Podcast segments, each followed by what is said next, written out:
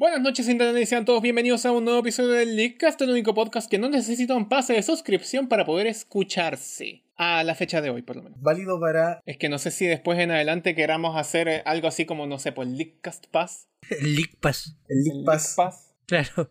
Los comentarios del Javier son solo valiosos hasta el, el sábado Hasta 3 el, de hasta el 31 de marzo del 2021. Esta noche me acompañan mis queridísimos compañeros y amigos, el Sebas Contré Hola. y el Amaro Fada. Aloha. Y sé que hice una referencia a Nintendo, pero hoy vamos a partir hablando con Sony. Sí, porque ha pasado bastante tiempo desde que ocurrió su anuncio y mucha agua corrió bajo el puente. Y en realidad no ha pasado nada más, creo. Supongo, espero. Para la fecha de emisión de este caso. Ojalá. Qué O terrible. sea, esperemos que no. O sea, esperemos Ojalá que que, no. no. Sí, porque sí, a esta altura vamos a tener siendo el, el lento cast. El O sea, hace Sonicast, rato que somos el lento que es. el Slowcast. El low cast. Ya, ya. eh, Sony presentó la PlayStation 5. Por fin, oficialmente, vimos más juegos, vimos precios, vimos todo lo que necesitábamos saber y que no sabíamos. Fue un video muy bonito, la verdad. Me gustó, me gustó la presentación. Porque si ya Nintendo va- no va a hacer más direct, que lo haga PlayStation. En todo caso, Claro. Harto falto de fecha estuvo la presentación de Sony, una weá que le vengo criticando desde hace harto tiempo igual. Pero si Sony nunca te ha dado fecha, ¿te imaginas Sony te da fecha? No, el mundo no funciona así. No, es como decir, ¿te imaginas Nintendo bajando de precio los juegos que tiró hace 7 años? No, imposible. No, No, no, no imposible. ¿Te imposible. imaginas Xbox teniendo juegos? No, ah, no, ya se mentira. Ya, Bueno, pero eh, mostraron cosas bonitas, la verdad. O sea, Claro, mostraron lo, sí. lo justo y necesario para que la gente quiera tentarse a comprar la consola. Mostraron entre un logo. No es una presentación de Sony, sino muestran un logo. Claro, pero es que entre, entre muchas cosas, si tú analizáis fríamente la cuestión, lo que tú decías, Maro, no es tan así, porque mostraron un montón de cuestiones que te reafirman de que no necesitáis la consola ahora mismo. Pero ya eso hoy, pues te la quieren vender. Es como, no sé, mira, eh, hablemos Es que primero. ese es el punto, es que, es que- es que ese es el punto. Si me quieren vender la PlayStation 5, ¿por qué me reafirman que este juego también va a salir para Play 4, este otro juego también va a salir para Play 4, este otro va a ser multiplataforma, este va a salir en PC? Claro, me dio risa muchacho. como parte de la presentación, como parte de la presentación con el nuevo Final Fantasy XVI.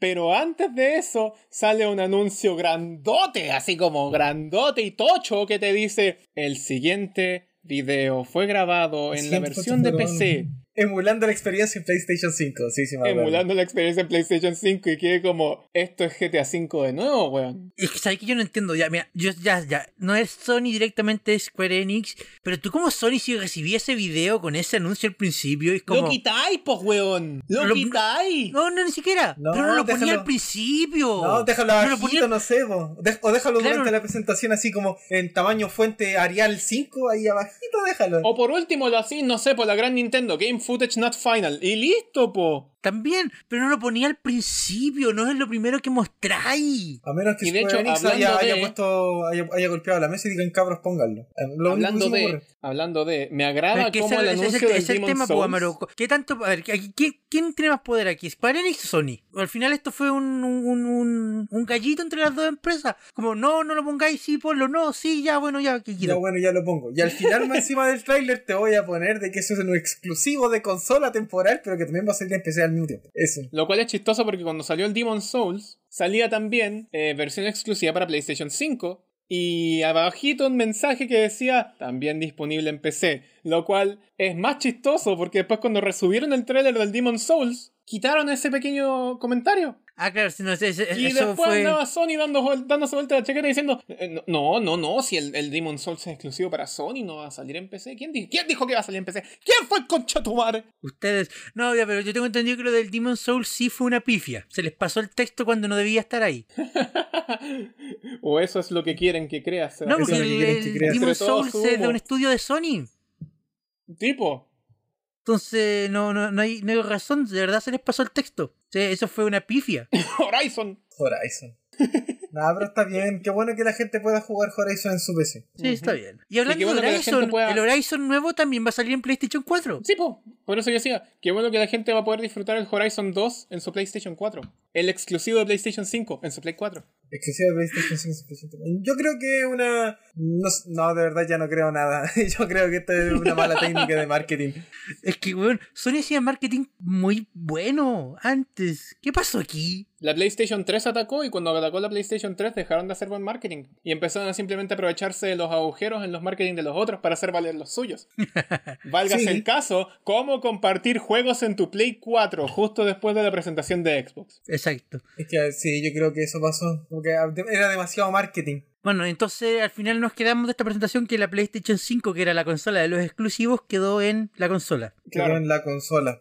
Y lo peor es que quedó como en la consola cara. Eso es lo más triste. Mira, Mira, quería, quería sacarlo del tema al tiro y hablemos de los precios. 500 dólares para la versión regular con el tumor ya, sí. y 400 está bien, dólares igual para la a versión sin el a- tumor. Igual a la Xbox Series X. No, y de hecho yo, lo- yo lo dije en el capítulo pasado. Yo digo, la Play 5 va a salir al mismo precio que la Xbox eh, Series X. Y la otra va a salir es, a 100 lucas obvio, menos. porque es obvio, pues no puede costar menos. Sí, pues no puede costar Claro. menos. Y de hecho yo ¿Y pensaba que iba a salir a 4.50 la otra. No, es que aquí se nota que Sony está medio asustada porque bajarle 100 dólares no tiene ninguna razón técnica detrás. El lector de Blu-ray no vale eso. No te cuesta 100 dólares un lector de Blu-ray, po. No, pues Entonces aquí claramente Sony está comiéndose el costo para venderte la versión digital y después recuperar la plata vendiéndote con, con los mayores porcentajes que llegan a través de la tienda. Pero es que es ridículo también, po. Yo sabía ¿En qué que de verdad meditándolo durante, bueno, estas varias semanas, porque han pasado varias semanas desde que se hizo este anuncio, eh, como que me doy vuelta a la chaqueta y siento que hay que comprar la versión física. Por ejemplo, las, que, las personas que quieran comprarla ahora, compren la versión física. de verdad, si la quieren. No sé, yo. No, de verdad Mira, siento que de ahora, verdad- en este momento, ahora, right now, Early Adopter, compren versión física. ¿Y Es sabes lo es lo mejor más que les puede chistoso? salir a modo de inversión. ¿Sabes qué es lo más chistoso? No somos los únicos que piensan que están yéndose a costo o que se están yendo a pérdida tratando de vender esta consola. La gente en Japón andaba diciendo que la PlayStation 5 para todo lo que tenía era demasiado barata. Es que eso es pues, demasiado barata. Y andaba gente diciendo, la PlayStation 5 deberían venderla más caro, Exacto, como Chile.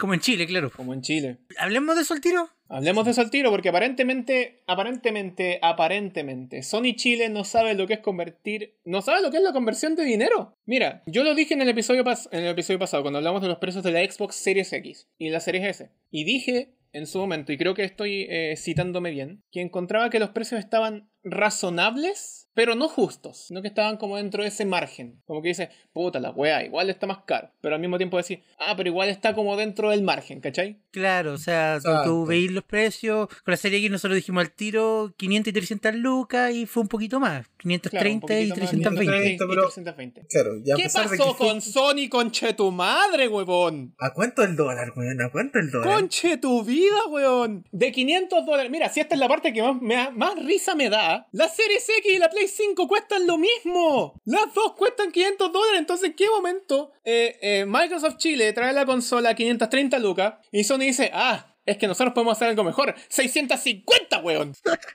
Ah, ahí tenéis ahí tenéis Microsoft con la serie X con el dólar a Lucas 60 y Sony diciendo, ¿sabes qué? No, Luca 300.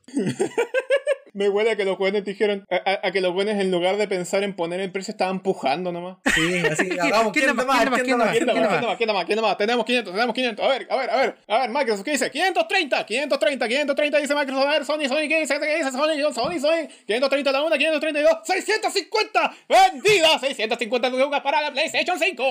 Qué Ya, pero. Y lo peor es que la digital llega a 500. Claro, la digital llega a 500 lucas. Esa es la parte más divertida, po. Con 30 lucas más, te compras ya una Series X. Ajá, ajá. ¿Y O sea, tú quieres saber qué es lo más divertido de eso? ¿Qué es lo más divertido de eso? Que en esta semana que pasó recién, eh, la semana del 21 al 27 de septiembre, la PlayStation 5 estuvo en preventa acá en Chile. Qué chistoso. A los precios que estamos diciendo. Y se Ya, agotó. ya. Y se agotó. Se agotó. Y se agotó. Se agotó. Qué bien, qué bien. Ahora, sí, en, defensa, eh, eh, en defensa de este, este agotamiento, eh, la tienda amarilla, de la que vamos a hablar más tarde, dijo que, que no habían muchas unidades precisamente. Dos. Vendieron las tres que tenían. Claro.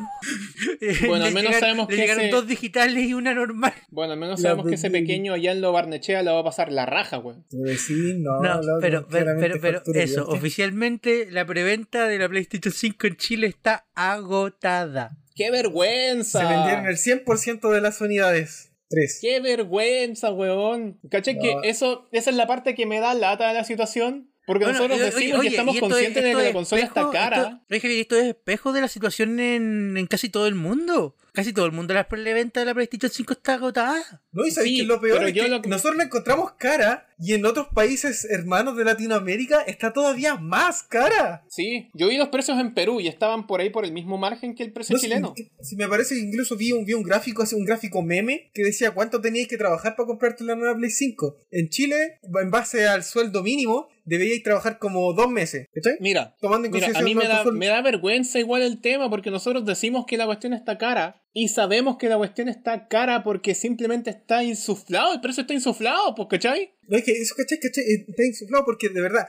en Chile, si queréis comprar, eso voy, po. en Chile, si queréis comprar la Play, tenéis que trabajar dos meses. En, en México, si- digamos que, bueno, si va subiendo que no vaya a comer, no vaya a hacer nada, po. a eso me refiero. Claro. Es, es un sueldo base. El sueldo base de Ecuador creo que también eran como dos o tres meses. En Argentina era un año. Es que, loco, en ¿cachai? Argentina, nosotros acá estamos haciendo el cálculo y nos reímos de toda la cuestión de que la PlayStation 5 estándar va a llegar como a 840 dólares en vez de los 500. Ujú. Pero en Argentina la estándar está como a 1300. ¡Qué horror, hombre! Pensar que en algún momento Argentina era la opción barata, pues. ¿Qué te pasó, che? Antes era chévere. Ya, A mí me da lata esta situación, pues, ¿cachai? Porque yo como usuario, yo como posible usuario de la, de la generación siguiente, yo veo esos dos precios y mando a Sony a la chucha, pues, ¿cachai? Pero hay gente que sigue... No es por, no es por decirles... eh, no es por decirles dame botas, pero sí tienen bien puesta la camiseta de Sony como para desempolvar 650 lucas en una sola consola, pues, ¿cachai?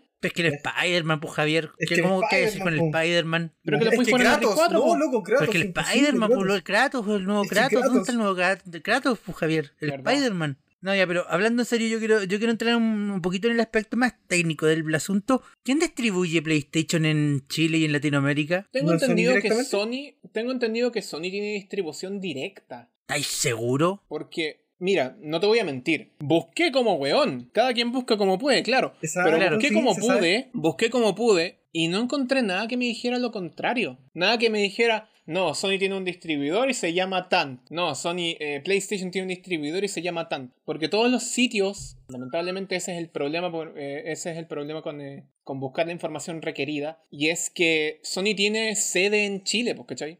Y como ¿Tiene? Sony, eh, sí, tiene.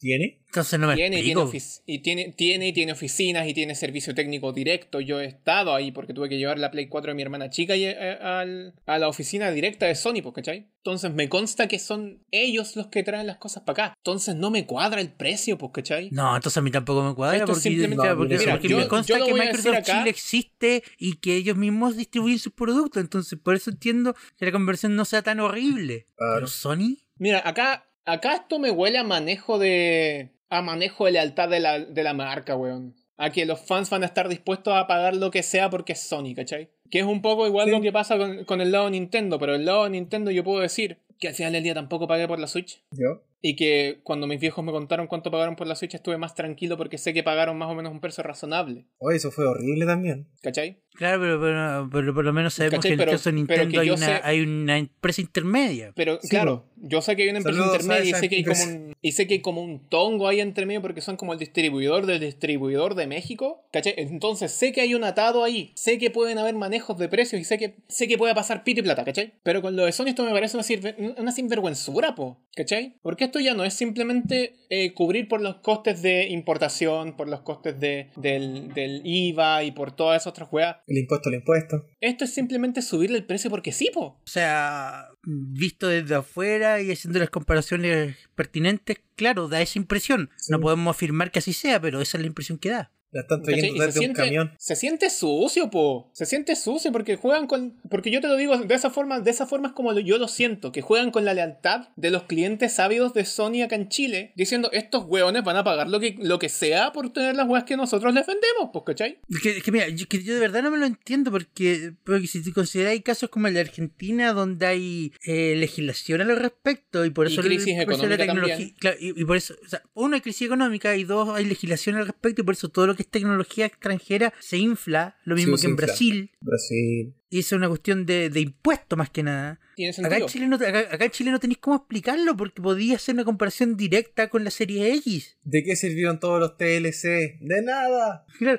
Entonces, acá sí la comparación con la serie X y te das cuenta, esto allá vale 500 dólares y llegó a 650 lucas y esta otra también vale 500 dólares y llegó a 530. Entonces, te, te, tenís material, tenís información para preguntarte, ¿qué pasó? ¿Cachai? Te dan Mm. razones para pensar en eso, po. Qué terrible, muchacho. Ya, porque la comparación con Nintendo, y la voy a seguir haciendo, es que Nintendo tiene que pasarle las consolas a Natel, y Natel tiene que pasarle las consolas a juegos de video, y juegos de video tiene que distribuir a toda Latinoamérica. Entonces ahí hay un tongo, pues, ¿cachai? Por eso los precios de Nintendo suben, Claro. Por el tonco. ¿cachai? Por ese tongo, ¿cachai? Porque Nintendo no tiene un distribuidor autorizado o un distribuidor directo en Sudamérica. Si tuviera un distribuidor directo en Sudamérica, los precios probablemente sean más similares en, en todas las No, regiones. mira, conociendo, conociendo a Nintendo yo cacho que igual lo subirían a... Sí, Porque, yo cacho que porque igual lo pueden, subirían. porque saben que ya llevamos pagando estos precios Llevamos por pagando año y lo hemos hecho, por- así que lo vamos a seguir haciendo. Claro, claro. Pero en el caso de Sony no tiene ninguna explicación, po. Claro, porque tenía una... Es que el problema es eso, que tenía una comparación directa que, que podía hacer. Oye, Seba, Ah,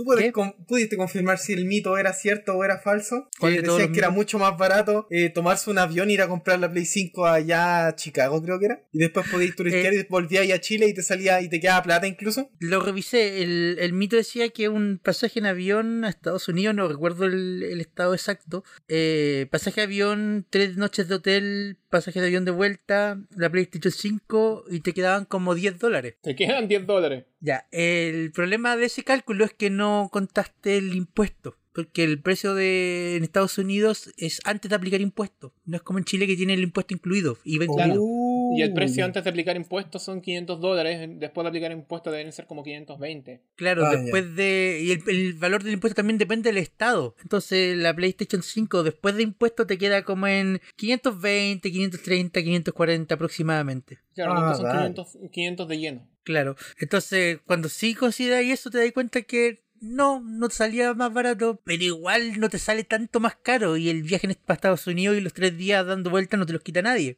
Y es un poco caso, más entretenido, po. ¿Cachai? La experiencia no te la quita nadie. Aquí te dan la experiencia, de, experiencia de gastar 800 dólares gratis. Es una Claro. experiencia, una experiencia en fondo. Claro, es, un- es una vivencia, po. ¿Cachai? No, ¿Cuántas yo veces fui a a Estados decir- Unidos a comprar la PlayStation 5. ¿Cuántas veces vaya a decir, no, yo tenía 650 lucas para comprar en Chile, pero el precio en Chile me pareció, me pareció nefasto, Así así, que que, sin fui. ninguna duda, sin ninguna duda y sin preguntas que hacer, me compré un boleto de avión y me fui a Chicago.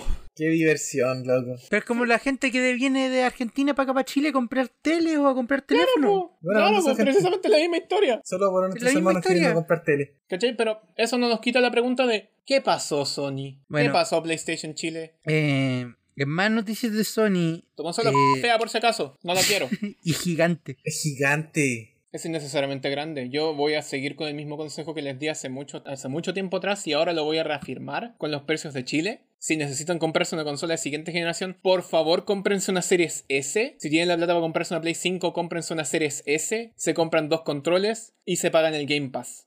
Por favor, les va a de- sobrar de- plata, de- por favor. Deja que cada persona pague lo que quiera comprar. Si alguien quiere pagar 650 lucas para poder jugar al Spider-Man, déjalo, sé. Está en su derecho, déjalo, sí, loco. lo entiendo. Lo entiendo. A menos que tengas el Spider-Man de Play 4 y quieras jugar el Spider-Man Remaster en Play 5 y Sony te haga tongo. Qué terrible. Qué terrible eso también. Ya, esta semana salió Sony a decir que la gente que ten, la gente que compre el Miles Morales Definitive Edition o, o Ultimate Edition en Play 5 va a poder disfrutar de una versión especial de Spider-Man de Play 4 pero remaster. Claro. Claro, ese es a precio completo, ¿o no? O sea, a precio deluxe. A precio deluxe, claro. Sí, o, o sea, Entonces, oye, eso es otro entonces tema. la gente, ¿Cacharon entonces la cuánto- gente a cuánto dijo, van a salir el nuevo juego? El, el estándar de los juegos nuevos de, de la nueva generación. 80 dólares. 80 dólares. ¿80 dólares? 80 dólares. ¿Estáis seguro de eso? Estoy seguro que vi 80 otro precio. dólares. Si mal no me acuerdo eran 79.99. ¿Estáis, estáis completamente seguro? Porque yo me acuerdo que la polémica fue, porque fue polémica también, de que los juegos estaban a 70 dólares, pero por alguna razón a 80 euros. 70 dólares, 80 euros, probablemente sí ocurrió, pero no. 80 Espera, dólares. Digamos igual dame- 70 da- dólares. da- da- Dame un segundo, dame un segundo. Estoy cargando la página de, del blog de PlayStation. Aquí está Marvel, Marvel Spider-Man Miles Morales, bla, bla, bla. No, ese está a 50, creo. De 750 dólares. Sí. Acá, Demon Souls, 70. 70. 70 dólares, 70. 80 euros. 70 dólares. 70 dólares, 80 euros. Sí. Mira, mis Si respetos si para la, la, la polémica, la, la polémica era esa. ¿Por qué los juegos están llegando a Europa a 80 euros si valen 70 dólares? Bueno, y se pueden hacer las mismas preguntas que estamos haciendo nosotros con respecto a por qué la PlayStation 5 llega a 650 lucas, capaz. Claro. Sí, de hecho, somos hermanos de Sí, es preguntas. que eso es lo que están haciendo. Están haciendo las mismas preguntas. ¿Qué 80 dólares? ¿De, de dónde salieron los 80 euros? Yo te insisto, insisto en que esta weá es manejo de la marca para aprovecharse de la de los de los que de quienes son leales a la, a la, a la marca, pues, ¿cachai? O sea, Yo te todos insisto sabemos que que, esa, tiene que ser esa estrategia, esa estrategia fracasó en los comienzos de los años 2000, así que no sé por qué repetirla 20 años después. Porque Ahí vamos a ver quiénes son los fieles, se porque- sienten Y se fueron Porque 20 todos. años después nadie se acordar. que los conche tu madre, pues weón. ¿Te acordáis? Esa estrategia creo que la hizo Panasonic en su momento, como en los 2000 que empezó a traer todo caro. Ahí vamos a ver quiénes son los fieles y nadie le compró y ahora Panasonic ahí está tratando de sobrevivir vendiendo pilas. Ajá. Eh, Ya, la cosa es, la cosa es que muchos pensaron, desde luego, eh, después de haber visto el ejemplo del otro lado del pasto, del otro lado de la acera, perdón, de haber visto el ejemplo de eh, Microsoft con el Smart Delivery, y pensaron, hmm, yo tengo el, yo tengo el Spider-Man de Play 4, entonces supongo que por consiguiente, si me cambio de Play 5, voy a poder jugar el Spider-Man Remastered. Y Sony se rió. Ja, Javier. Yo de la misma estaba... forma en la que Sony se rió cuando la gente que tenía el The Last of Us en Play 3 dijo, ah, pero yo tengo la versión de Play 3, supongo que podré tener la versión de Play 4 sin ningún costo. Nunca lo he Ah. hecho. O sea, nunca lo he hecho porque es un remaster. ¿cachai? Es Sí, un porque no es- remaster. no es el mismo juego. rescalada. No es el mismo juego. Es como decir que tú porque te compraste el Xenoblade de Wii lo vayas a poder jugar después, no sé, en la Switch o en la 3DS o Estoy en todas de- las versiones que te compraste del mismo juego. Estoy hablando de una versión rescalada que salió al año después. poco. Tiene otro Estamos nombre, hablando- tiene otro SKU. Estamos hablando de una versión que salió en, en una consola, en, directamente en la consola siguiente, en la misma línea, en la misma tónica, con un maldito rescalado nomás, para que las texturas se vean mejor a precio completo.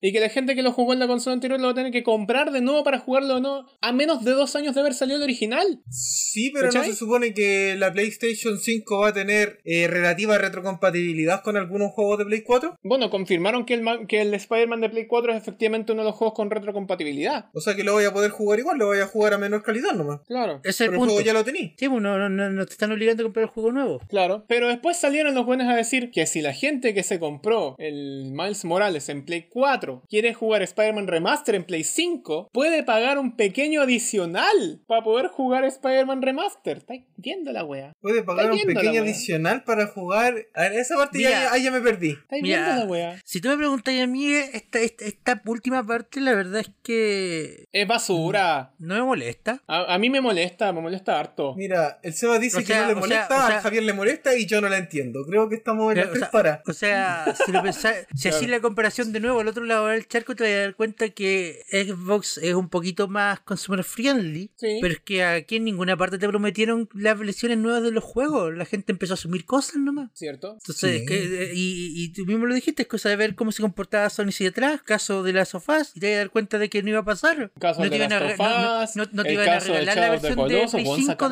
del de los mismos juegos de Play 4. Weón, sacaron el Shadow the Colossus tres veces en tres consolas distintas. Podría Ese es ser mi cuatro. punto, Javier. Sony lo lleva haciendo desde siempre. Desde no sé en siempre qué haciendo momento la la, gente misma empezó a esperar algo distinto. ¿Cuántas veces puedes sacar el GTA V? Sí.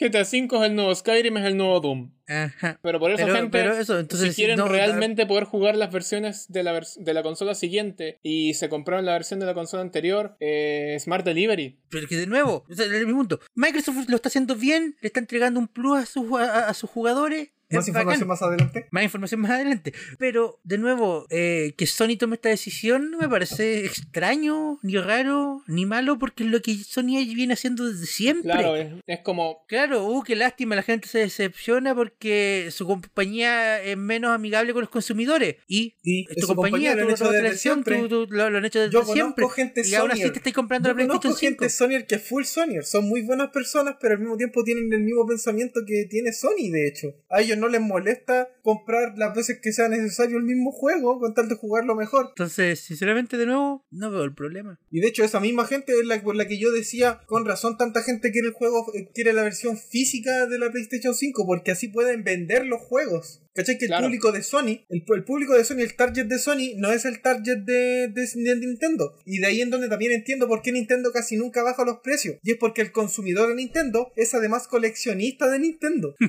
El precio que paga por el juego es para tenerlo. En cambio, el consumidor de Sony, el que compra el juego, es para jugarlo. Y ojalá es terminarlo lo más pronto posible para venderlo y comprarlo otro. ¿Sabes que tenéis un punto ahí? Punto ¿Cachai? bastante válido. Pero eso eso, también te- eso es otro, eso es otro. El consumidor, el consumidor promedio de Sony no colecciona sus juegos. Si, si- tú veis datos y analíticas, te das cuenta que el dueño promedio de una Play 4 no tiene más de tres juegos. Y por eso también te das cuenta que hay un montón de PlayStation Hits en el mercado que no salen, creo que a la tercera parte de lo que salió el juego originalmente. Como un juego que. Claro. Es que eso es, po. En Nintendo pueden pasar tres años y el, no sé, el Pokémon Espada y Escudo va a seguir costando 60 dólares, 50. Sí, precisamente. Ya, pero imagínate, po, el, el Horizon salió a 60 dólares y al año estaba a 30 y ahora creo está como a 15. Todo caso. ¿Viste? Es por eso, porque Sony tiene esa mentalidad de que los juegos se van a ir rotando. Y, mira, parece. y por- y por la misma línea tampoco me, me ni me molesta ni me llama la atención el PlayStation Plus Collection. Como Sony tratando de jugar Oh, a su ¿verdad manera a imitar el Game? Pass. O sea, a ver, Pero claro, el, ahí el- el queda, catálogo, es- el catálogo es, es- bien pobre. Así, de punta y derecha, si lo comparáis con cualquier otro catálogo, es bien pobre. Claro. Qué terrible. Qué terrible Pero- momento para hacer. Sony. ¿Sabes lo que yo me imaginé? Yo me imaginé cuando vi el, el- ese PlayStation Plus Collection, ¿se llama? Sí. Me imaginé como todos los juegos que fue regalando mes a mes con la suscripción a PlayStation Plus, los pescó todos y los dejó todos en la misma colección. Básicamente eso. Eso hizo. Eso hizo. PlayStation Plus Collection, año 2018. Exacto, eso fue.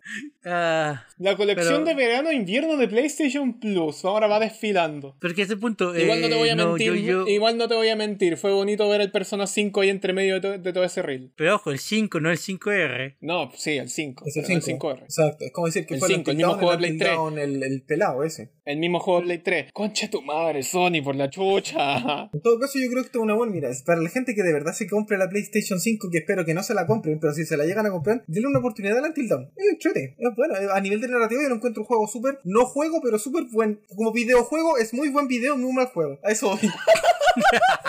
no, pero yo no puedo, no puedo decir otra cosa. No puedo decir otra cosa del Until Dawn. Es un excelente Es que video. es una no novela juego. gráfica, po. Es una novela gráfica. Pero es que es bueno, es que es bueno. No puedo decir que es malo. Oh, perdón, perdón. ¿Cómo fue el término que ocuparon la otra vez para describir una novela gráfica? Eh, ¿Juego narrativo? Juego narrativo. No, o sea, novela eh, gráfica, ¿no? Sí, novela gráfica. sí, eh, lo dijimos como hace dos capítulos atrás o tres, no me acuerdo. Claro. Sí, fue hace. No, fue hace tiempo. Fue hace un buen tiempo ya, pero, pero sí, eso lo que- dijimos en su Ya. Así que, no sé, para la gente que no creo que exista, que se compre una Play 5 porque no tuvo la Play 4, mm, va a tener un buen catálogo, no muy extenso, pero supongo que para el rato Es va un a buen servir. catálogo igual. ¿Ah? Es que, Es sé- es que es interesante porque si pensáis que el público objetivo de la Play 5 es quienes ya tenían la Play 4, la, lo más probable es que los que ya tenían la Play 4 ya tenían PlayStation Plus y por tanto ya jugaron la mayoría Sí, de estos po, a eso juegos. voy, no Claro, creo que también. pase. Dudo mucho que pase. Yo creo que todo- todos estos juegos son ultra conocidos para el Sony medio. Claro. Y Persona 5. Bueno, y Persona 5, claro. Hay Persona 5 ya. Pero bueno, chicos, ¿qué les parece si dejamos un poquito de lado la PlayStation 5, pero seguimos hablando de Sony? Espera, espera, espera. Quiero hacer un pequeño, un pequeño asterisco, aprovechando que estábamos hablando del tema de, de Smart Delivery. Me parece chistoso como Sony, como, eh, como Microsoft, después de todos esos años, le devolvió la mano a Sony con un post en Twitter bastante peculiar. Que era como, ¿cómo puedes jugar tus juegos en la, en la nueva Xbox Series X eh, en, la, en la máxima calidad posible, habiendo comprado la versión anterior? Y después ponían un comentario más abajo, solo compré el juego. Solo compré el juego. Fin del, fin del hilo. Fin del hilo. Maravilloso. Sí. Hablemos de, de esta cosa, Sebastián, porque a mí también me interesa. Justamente en este Sí. año, 2020, posiblemente 2020, 2020 parte 2, no sé si sea 2021. 2020.1. 2020.1. Eh, se desveló un prototipo del que en su momento iba a ser cuando, cuando la división de móvil de Sony todavía era Sony Ericsson. eh, tenían planificado en algún momento un Xperia Play 2 ¡Bacán! y el prototipo se ve bonito. Sí, se ve bonito. Son Xperia. ¿Qué te pasó? Antes era chévere. Ahora ya no Pero existe. es que yo, yo insisto que, que Sony de verdad debería revisitar esa idea. Un- En este un- momento sí. Sí, en este un- momento un- sí. Imagínate sacar al día de hoy un Xperia Play con, con, con, eh, conexión directa con PlayStation Now. Claro que ni siquiera, ni siquiera llámalo directamente el PlayStation Phone. Sí, Explora PlayStation. mata ahí está. El Xperia no. PlayStation todo el rato. El Play O el Phone. Xperia PlayStation. Mata, ay, pues imagínate. Directo, Eh, imagínate, eh, Remote Play con PlayStation 4 y 5. Ah, PlayStation Now. PlayStation Now. Y más encima, como es Android, eh, Xcloud. Listo, po. Grito y plata. Mataste todo de una. Sobre todo si consideráis cómo, cómo de bien están vendiendo hoy en día los mandos para teléfono. Precio, Ese- 800 lucas. Uf. Y que, bueno, No, y 800 ahora que lucas- está, está la, la nueva, la nueva oleada de teléfonos gamer. Claro, yo- pues también matáis desde Yo de, ese verdad, punto. yo de po. verdad siento que me tientan esas porquerías. De verdad siento que me venden puro humo, igual que Sony. Siento que me venden puro humo con su refrigeración líquida, con su. Es puro humo, es es puro humo. pero, Mira, pero me venden Lo, único, lo único llamativo que podía encontrar en un teléfono gaming y que, y que ya se pasó al mainstream porque los, los, los nuevos flagship también ya, ya lo traen son las pantallas de 90 y 120 G, eh, 90, FPS. 120 Hz. Claro, de 90 y 120 Hz. Y parte de la ventilación. Sí, porque la ventilación es un detalle. No, yo lo encuentro súper útil. Aunque si lo lleváis en el bolsillo mucho rato, al final te juegan en contra, pero. Claro. Útil. No, pero que lo que me refiero como un detalle es que al, al final no, no hace tanta en un, en, en un espacio tan pequeño como el de un móvil, no hace tanta diferencia. No había querido un teléfono tan bueno para jugar Among Us en años, weón. No vaya a tener mayor mayor eh, rendimiento comparado con un Galaxy S20, por ejemplo. El mejor procesador del mundo para correr. ¿Cómo se llama este juego? Among Us. Among Us. Among Us. No No, necesitáis nada más en el mundo, Es po, que el Crash ¿qué? Royale te vuela, loco, te vuela. eh. El Crash Claro. Royale. Pero no, eso, eh, yo creo que de verdad que Sony debería revisitar la idea del Xperia Play. Weón, weón. Raid Shadow Legends en el Playphone. Oh, no me lo puedo creer. Matáis, weón. Fortnite Es Android. Es Android, ¿eh? sí. es sí. Android, se puede instalar a la mala. A la mala, exacto. No, eso también puede ser un, un- eso puede ser otro modelo de negocio, tener su propio launcher. ¡Weón! ¡Weón! ¡Mario Kart Tour en el Playphone! ¡Oh!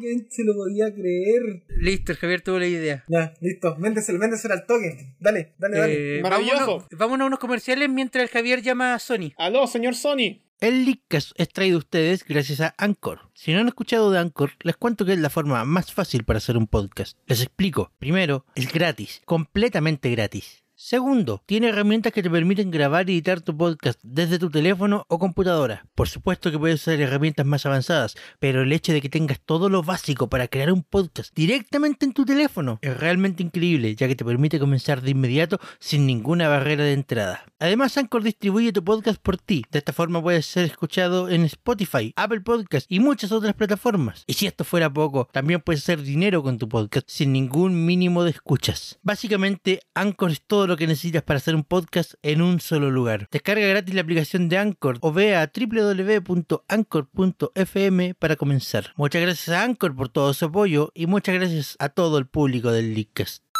Y por eso pienso yo, señor Sony, que usted debería tener el Among Us y el Mario Kart Tour en el, en el PlayStation Phone. Sí, no se preocupe, yo le digo al resto. Ya, muchísimas gracias, señor Sony. Adiós, hasta luego. ¿Y cómo te fue? Eh, me fue mal, en realidad solo era una máquina que hacía un ruido de humo. Maldición. Bueno, así fue como nuestro- nuestras misiones de monetizar un poco no se fueron al caño otra vez.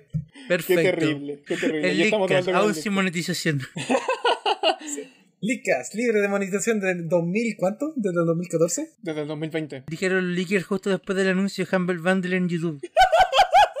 Casi me sale. Somos horribles para esto. Ya, vamos al siguiente tema nomás. ¡Nintendo! Se acabó una era. Se acabó una era, chiquillo. Debo decir que le- vamos a rendirle un pequeño homenaje a posiblemente una de las consolas eh, más novedosas y al mismo tiempo menos interesadas por la novedad que traía. Loco. Una consola que más tenía- versátiles. Una, una consola que fue tan hablemos- versátil y aún así se quedó corta para todo lo que nos dio. Juan fue excelente. Una consola que tuvo cinco reediciones. Cinco, reediciones. Cinco. sí. Seis. Una consola que tuvo. ¿Cuál es la No, pues la original no cuenta. La original no es una reedición. Ah, sí, es verdad, cinco, sí. Una consola que tuvo cinco reediciones. Una consola que cautivó a gente grande, gente chica, gente manca. A los zurdos no. Gente...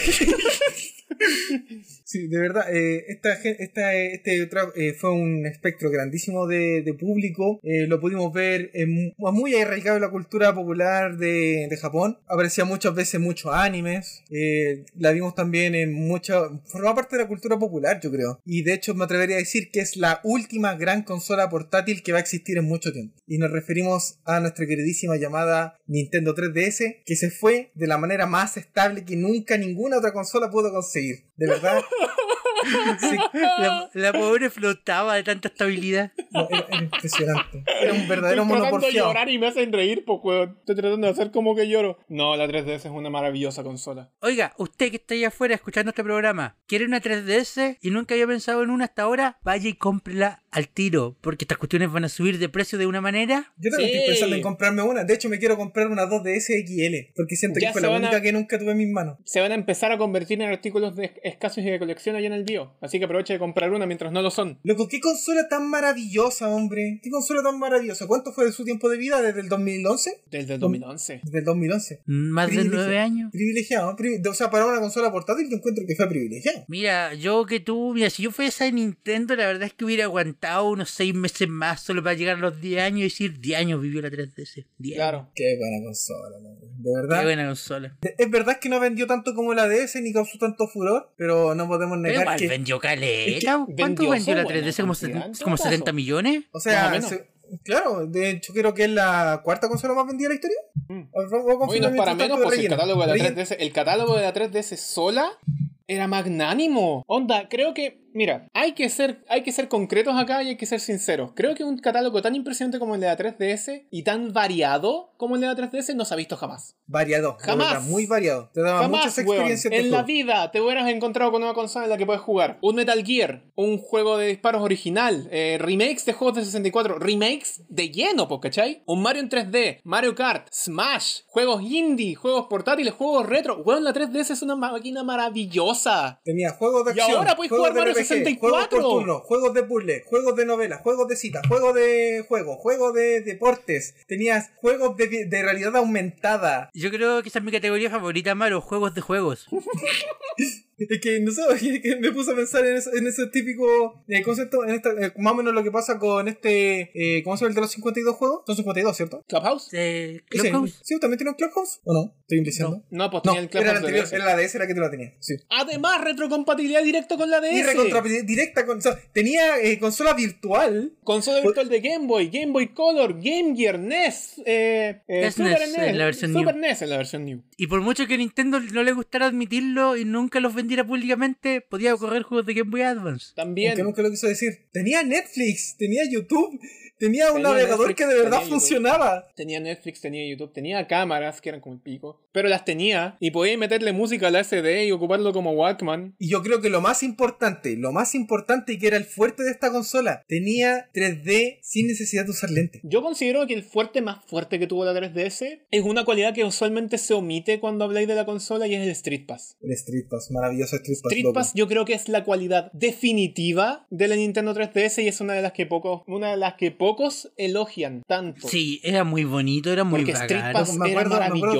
maravilloso. veces que fuimos a convenciones y era, era maravilloso hacer, ¿cuántos? ¿70 Street Pass en un día? 70 tags en un día. Y después estaba ahí revisando los puzzles y revisando las, las peleas. O haciendo otras cosas en otros juegos. Mario Kart 7, por ejemplo. Todos los datos de Street Pass que agarrabas se convertían en datos de jugadores que después tú podías eh, competir contra en el modo de con- eh, contra Claro. Mira, yo entiendo que en la documentación Nintendo siempre trató a la Switch como una consola casera, pero después sacaron la Lite y que no tuviera nada relacionado con Street Pass. Es penca, po. ¡Qué fome! No, de verdad, a fome. nivel de portátil se queda corta. Comparar 3DS No, con, la Switch- con Switch La Lite Switch comparada con la 3DS, no, la Switch se queda cortísima. es cortísimo. No le hace, no le hace, no le llegan a los talones, po. Es que una Switch. Lite no, Mucho una decir, Switch Lite no, no, es es que la una Switch- portátil, es una consola de sobremesa No. fome. Claro, es una, es una sobremesa chicadita. Claro, eso es. ¿Cachai? Muchos podrán decir, no, es que yo puedo jugar Fortnite en el baño, pero tú sabes lo impresionante que fue el 2014 poder abrir una 3DS y jugar un juego de Smash completo ¿En una baño? micro. ¿Vos cacháis lo que es ese sentimiento? Esa Esos sensación. viajes, e- esos viajes eran bacanes, vinen, viajes eran bacanes. volviéndonos de jugando volviendo, Smash volviendo en, jugando Smash en una micro, pues weón. en la parte de atrás de la micro. ¿Cachai? Esa jugando. No la podéis decir con la Switch. No podés hablar de lo. De lo De partida porque Mira, la Switch no te ya, cae en la el bolsillo. 3DS, la 3DS es una consola portátil y es una consola personal. Pero puta que se sentía como una consola que te acercaba a la gente. Gente que no se conocía que jugaba La de, la juntas. de veces que nos, Era hermoso, loco. que nos poníamos a juntar en los recreos. En los, en los, en- eh, weón, no solo en los recreos, en, la, en las ventanas, en, en juntas, que tení, podías jugar cualquier cantidad de cosas en una 3DS. Ese momento en que vais caminando por la calle así Street Pass y le preguntabais, oye loco, jugáis Smash y jugáis con ese loco Smash, po, Y ese con el loco, pues, ¿cachai? Y Claro. jugabais con el loco si no sabíais ni el nombre y nunca más lo viste, pero jugaste con él. Sí. Oye, Pokémon, pues, weón. Mucho podré criticar a Pokémon XY porque son malísimos, pero el punto del, el- al punto de conectividad eran magnánimos. Eso es verdad también, ¿Cachai? porque yo en la universidad tenía, como tenía esa versión de, no me acuerdo cómo se llamaba, donde tenías como los jugadores que te aparecían en la pantalla táctil, El Pokémon Sí. Search System. ese, ese mismo Pokémon Search, y tú le tirabas batalla y jugaban contigo, nunca le viste la cara al loco. Sí, po. No ¿Cachai? jugaste con él. ahí. Street Fighter 4. Street Fighter 4 en la 3DS. Y Pero corre a bueno. 60. Que corre a 60, es verdad. ¿Cachai? ¿Cachai? Mucho podemos hablar de la, de la 3DS, ajaja, su estabilidad y, todo, y sus múltiples facetas. Pero el Pero era catálogo de tan la 3DS estable que corría Street Fighter a 60 FPS. era tan estable que corría Street Fighter a 60 FPS. Así de estable. Y solo viendo el, el- y solo viendo los juegos que tengo en mi, tre- en mi 3DS, One, WarWare Gold, eh, Rhythm Heaven Megamix, eh, Picross 3D, eh, Captain Toad, Captain Toad, pues weón. Un juego de Wii U corriendo en la 3DS, ¿cachai? Y no sería el único. Pero no sería bueno, el único. eh, y Seba, la- Animal Crossing New Leaf. New Leaf. Mi hermoso Fantasy Life. El hermoso Fantasy Life. Fire Emblem Awakening. Fire Emblem Awakening, loco. El único juego que de verdad me hizo pensar, no me gusta Fire Emblem, pero adoro Awakening. Sí. A mí me pasó lo mismo. Eh, pero eso, eh, se nos fue la 3DS por fin, descontinuada. Nintendo ¿Qué? anunció la descontinuación de la consola. Si se quieren comprar una consola, aprovechen ahora, weón. Háganlo Aprovechen. luego, sí, háganlo Aprovechen, pueden elegir cualquiera de los modelos. De, de, de prioridad, elíjanse un modelo de la línea New. New 3DS, New 3DS XL, New 2DS XL. Cualquiera de esas tres. Sí. Oye, pensar que la Weón, New es una 2DS XL la, predijo el Arturo en uno de los primeros capítulos.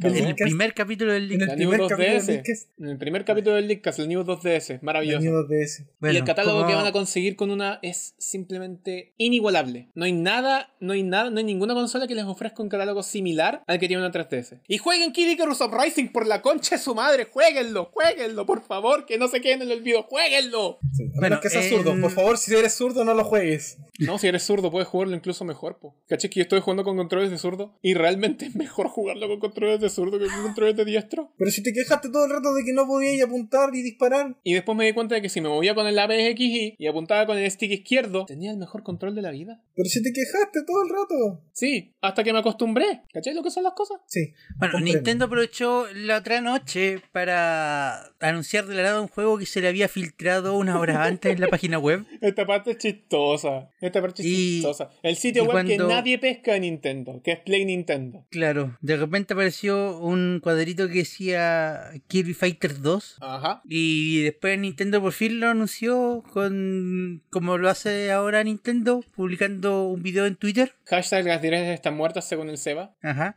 No, está muerta. Y, y el Alonso explotó en confeti. Mira, yo lo encuentro más chistoso porque al día siguiente iba a salir el Rivals of Ether para la Switch. y esta wea le cagó todo el momentum. ¿Te imagináis Nintendo lanzando un juego de pelea justo la noche anterior? Un juego de plata un juego plataformero de pelea. ¿Es plataformero de pelea? Sí, Plataformero igual de que pelea. Smash. Ah, ya, ya, ya. No, es hay que ser- de hay que ser-. Hay que ser sincero, hay que ser sincero por donde hay que ser sincero, ¿cachai? Hay que ser torero, ¿ya? Cuando salió Super Smash Bros., uno de, los, eh, uno de los juegos de inspiración para Smash era precisamente Kirby Superstar. Porque ambos juegos tenían jugabilidad similar y ambos juegos tenían mecánicas de ataque similares, ¿cachai? Sí, sí, Que si sí. ibais sí, corriendo sí. y apretaba y el B, hacía y esto. Si ibais, si saltando y apretaba y el B, hacía y esto, ¿cachai? Entonces, al César lo que es del César, Smash está basado en Kirby. Pero Javier, si todos sabemos que Smash es un juego de Kirby. Entonces, cuando salió Kirby Triple Deluxe en la 3DS, eh, HAL decidió hacer el inverso, ¿cachai? Si Smash está basado en Kirby, ¿por qué Kirby no puede tener un juego de peleas basado en las mismas mecánicas de Kirby? Y ahí fue que metieron el minijuego de Kirby Fighters, que después salió una versión mejorada en la 3DS llamada Kirby Fighters Deluxe. Claro, claro. Claro. Eh, movámonos 6, 7 años después en Nintendo Switch y sacan Kirby Fighters 2 y yo estoy feliz. Y sacan Kirby Fighter 2 y se ve exactamente igual que la versión de 3DS. Se ve No, exactamente igual que no, se ve mejor.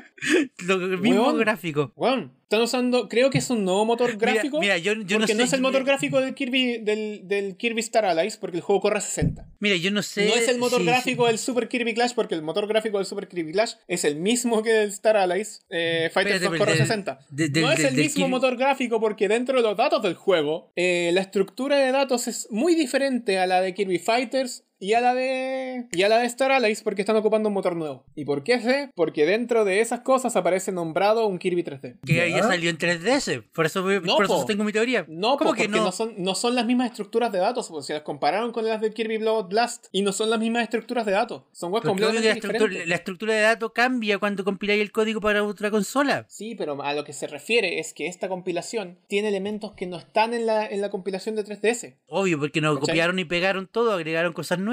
Y que diferencian de, de la versión de 3DS. No te la compro. Mm, yo creo ¿Por que. qué yo digo? Porque cuando escanearon el código de Star Allies tenía muchas similitudes al código del Planet Robot. Sí, sí, ya. La compilación Ya. era similar, ¿cachai? Pero cuando compararon la del Fighters 2 con la de Star Allies y con la del el Blood Blast, no encontraron similitudes. Sigo sin comprártela. Lo que me lleva a pensar que están trabajando en un nuevo motor. Sigo sin comprártela porque en, un primer momento que vi el video es como, esto se ve igual a la 3DS. Y me encanta. Esto ya lo vi.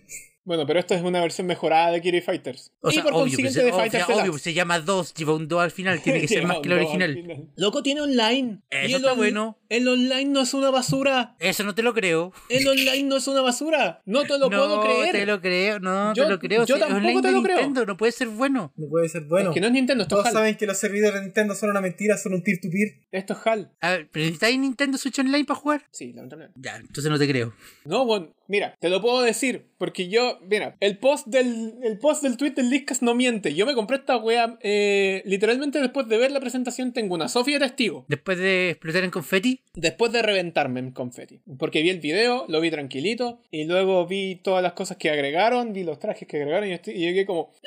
Y tenía una sonrisa estúpida de oreja a oreja. Me compré el juego, un amigo de Norteamérica se compró el juego, estuvimos jugando, no tuvimos ningún hipo en la conexión en las cerca de 15 partidas que jugamos. Tú tenías ya más hipo que la probablemente eran conexión. los únicos dos jugando. Si nadie más compra este juego. Y después jugué partidas random online y no tenía lag. La otra persona que está yo de confeti Contra también cuatro. jugó contigo. Esto, eh, las partidas random online son de cuatro jugadores, no pueden ser uno Ah, de uno. ya, ya, ya. Ah, ya, ya. Y no había hipo. No te lo puedo creer, este juego tiene un online decente. Es que en volá, en volá no eran personas los otros dos, eran bots como el Fortnite. O como en el Mario Kart Tour en los cagaste. orígenes. Las cagaste, querido delusional. El Mario Kart Tour en sus orígenes. posibilidad o no? Era, estáis jugando con fantasmas. Es que, mira, mira, Javier, si tú me decís que, esta- que estas son las dos posibilidades, que eran bots o que el online de Nintendo funciona bien, yo voy a creer que eran bots. Seba, el online no es el online de Nintendo, es el online del juego. Que usa Por Nintendo. eso la gente no habla del ¿Qué usa online de Nintendo? Nintendo, habla del online del Smash, del online de Splatoon, del online del Mario Kart, porque son weas diferentes, lamentablemente. Y el online del Kirby Fighters 2 es decente. ¿Es mejor que el de Smash? Sí, lo voy a admitir al tiro, es mejor que el de Smash. Sí, Ese momento en que te das cuenta que el line del Kirby en realidad está corriendo en el concepto de la Raspberry Pi en la casa de. En la casa de Sakurai. En la casa de Sakurai, sí. Ya, para mi gente le voy a dejar esta cosa de picadita, sí. Claro. Bueno, eh, pasemos a hablar de la tienda de Nintendo Chile. Ya, este es un tema con el, con el cual quiero entrar yo, porque esto fue cuando estaba buscando eh, la mejor Kirby Fighter opción. 2. No, esto fue antes del Kirby Fighters 2. Esto fue cuando yo estaba buscando la mejor opción para comprarme el Captain Toad. Ah, Tribago no te servía. Porque me compré el Captain Toad para la Switch y entre lo que buscaba por las opciones, eh, me di cuenta de que los precios en la tienda chilena habían subido. Yep, llegaron a 60 lucas los juegos. Llegaron a 60 lucas los juegos y eso eh, da para hablar, la verdad. Da para hablar, porque esto es única y exclusivamente culpa de ¿Da la legislación. ¿Capítulo del dólar? ¿Alguien dijo capítulo del dólar? de la legislación con el tema del IVA, porque antes los valores de la tienda de Nintendo en Chile estaban mucho más cercanos a los precios en dólares. Onda, el Smash de el Smash Ultimate a, fecha de, no sé, ponte tu marzo del 2020. Cuando el dólar todavía costo- costaba 700 pesos. Cuando el dólar todavía costaba 700 pesos, pero indistintamente cuando la legislación del IVA no se había aplicado. El juego costaba, eh, ponte tu 45 lucas. 42.500. 45 lucas 600 por ahí. Que estaba más cercano a los 60 dólares que cuesta el juego. Ahora, si tú vas a la tienda Nintendo, store.nintendo.cl y buscas el Smash Ultimate, te va a costar 59.990. GP. Oh. ¿Qué Yippie ni que nada, weón? Esto es una, esto es una basura. Es que esto está mal. Lo está, lo No sé, está. loco, de ¿Alguien, verdad. va, alguien va a querer decirme que... no? Esto de incluir, de incluir el IVA en sus servicios digitales, yo creo que a todos nos dolió de, cier- de cierta manera. Por ejemplo, yo quería ser un feliz comprador de una oferta de tres, tres sobrecitas y una carta QR en el Yu-Gi-Oh! Saludos Links, hola, que siempre costaba 690. Entonces dije, no, loco, ahora sí me voy a comprar porque tengo que conseguir esa tercera canadia. Fui y estaba a 890. Bueno, tú vas a decir son 200 pesos, ya está bien, pero imagínate si tú los vayas acumulando, ¿cachai? Claro, la verdad que se van acumulando. O sea, es que esa, esa, la oferta, la oferta de dólar, po. Tú decís, un dólar de hoy está ofertón, loco. Wow, qué ofertón. Y ahora te das cuenta, chucha, ahora ya no solamente es el dólar, es el dólar y el IVA. Claro, los precios de Mario Kart Tour también variaron caleta, pues, weón. Onda, con decirte que antes la- las ofertas especiales, las que traían 90 rubíes, costaban como 25 lucas y ahora cuestan 35,900. Seba, ¿tú qué nos podés Subieron- contar alguna experiencia? Subieron 10 lucas, pues, weón, ¿cachai? y eso no te creo que sea lo único solo el que puedo reajuste decir al por el respecto IVA. es que te, ahí te das cuenta qué tipo de compañía es cada cual y veis casos como el de Nintendo donde el cobro del IVA adicional te lo pasan directamente a ti y veis el caso por ejemplo de Steam donde el cobro adicional de del IVA se lo comen ellos. Qué paja esa tontera, pues, ¿cachai? Luego, ¿podemos dejar de, de, de actuar como si Nintendo fuese la gran compañía y darnos cuenta que siempre han sido terriblemente anticonsumidor? Nintendo no es la gran compañía. Nintendo tiene grandes juegos, pero como compañía no están haciendo buenas decisiones desde hace un buen rato ya. Dame internet decente, dame servidores decentes, quiero jugar juegos viejos a un buen precio, no me des ports, no me des emulación. Yo de hace rato que sé que, que Nintendo no tiene. no está bien con, los, con, con el consumidor desde hace buen rato atrás. No, si están Loco, jugando... desde la Wii U, que, desde la Wii U. Que Nintendo se quedó atrás en el juego. ¿Te acordás como comentamos siempre que las tres empresas ya no están jugando el mismo juego? Ya no juegan el mismo juego, po. Nintendo es la única que se quedó atrás jugando el mismo juego que hace 20 años. Claro. Sí, pero al menos nos vende Nintendo juguetes. te vende grandes juegos, sí, eso es innegable, pero los vende a precio de, a precio de colección, y eso es completamente debatible. Oye, ¿cómo no será que vende todo a precio de colección? Que ahora hasta los juegos digitales son coleccionables. Claro, po, especialmente el Metroid Collection, ¿no? Concha tu madre, me- dio rabia de nuevo, Pero, pero bueno, hablando de emulación, llegaron nuevos juegos a Super Nintendo Entertainment System, Nintendo Switch Online. SNES Nintendo Switch Online ahora tiene grandes juegos como Scat para NES. ¡Qué mal nombre, weón! No me estáis leseando que se llama así. ¡Qué mal nombre! ¡No, no te estoy cuidando! ¿Qué juego es ese? No te estoy cuidando. Eh, te, te lo digo al tiro. Eh, te lo digo al tiro. Special Cybernetic Attack Team. Ay, O qué Scat. mal envejeció ese nombre por la Ese nombre envejeció muy mal, weón. Bueno, pero ¿qué más nos Weón. dieron? Aparte de eso. Eh, Eh, Donkey Kong Country 2. Sí. ¿No estaba? No. Wow. De hecho, el Donkey Kong Country 1 lo añadieron hace un par de meses atrás, ¿no? Claro. Sí me acuerdo, Donkey sí me Kong acuerdo que lo hablamos no. en el cast. Pero yo pensaba que. Yo pensaba que lo habían sumado todos. de- o sea, los van sumando No, de, de a no. poco. No, no, De a nunca han poco, sumado si los tres de una. Nunca han sumado los tres de una. De hecho, eh, históricamente el Donkey Kong Country 3 es el único que ha recibido la menor cantidad de relanzamientos a nivel histórico. Nadie lo pesca. Nadie pesca el 3. Y de hecho, le tengo ganas al 3, quiero puro jugarlo. Ese ninguneo lo hace atractivo. Pero el, el verdadero, el verdadero, la verdadera sorpresa de esta, de esta actualización es el Mario Super Picross. Un juego que solo salió en Japón y cuya versión de consola virtual solo salió en Europa. Espérate, ¿cómo? Mario Super Picross salió para la Super Famicom por ahí por él, ya no me acuerdo qué año. Ya. El juego nunca recibió una, una localización y cuando salió la versión de consola virtual eh, se ningunearon América. Espérate, o sea Claro. que si yo, por ejemplo, si tú vas ahora, ¿no vas a encontrar el juego? No, pues si vas ahora a la, a la aplicación de Switch, el juego está, por fin, Ah, disponible ya. en América, por primera vez. Por Ya. primera vez está Ah, por disponible primera en vez. de forma oficial. Sí. O sea, tampoco estuvo ni cuando salió la versión de consola virtual. No, porque cuando estuvo la versión de consola virtual se ningunearon en América y lanzaron el Mario Super Picross para Europa y Japón. Wow. ¿Qué, qué entretenía esa situación, no? O sea, sí, un, de- un, Sé que un- he estado jugando. Mira, después de, haber, jugado- de haber- después de haberme completado los dos Picross 3D, no lo hagan, por favor, no lo hagan. No pierdan su tiempo de esa manera. Por favor, no lo hagan. Todavía, todavía tengo la- las represalias. Todavía puedo ver El Javier todavía ven números. Todavía Sí, veo- empieza a sonar White Rabbit en su mente. Todavía veo los cubos. Es horrible. No se hagan esa, esa tontera. Pero después de haber jugado Picross 3D, los, los dos juegos, como que ya no tengo ningún otro Picross 3D porque HAL no quiere sacar un Picross 3D número 3. Y yo lloro. Así que empecé a jugar el Mario Super Picross y me di cuenta de que es bastante bonito. Es bastante entretenido y es relajante, la verdad. Jugar los Picross 2D es bastante más relajante que jugar las versiones 3D. Mm, yep. Mm, Bueno, No sé por qué. o sea, no te digo que a mí me gusta jugar Picross de repente, no sé, cuando estoy Mm, Aburrido, yo aburrido, decía, anda así como quiero perder el tiempo, ah, ya juego un Picross, pero no, anda como para dedicarle tiempo. No, no, pero. No, no, no, no. Igual, igual eh, la ciencia de hacer nonogramas es entretenido, pues, ¿cachai? No, o sea, sí, todo el rato. De hecho, a veces me dan ganas de jugar un rato y hacer mis propios generados. ¿Hagamos eso? Ah. Mira, yo, yo solo quiero decir que bacán para la gente que le gusta Picross ver un nuevo juego que nunca ha llegado a América, espectacular, bonito.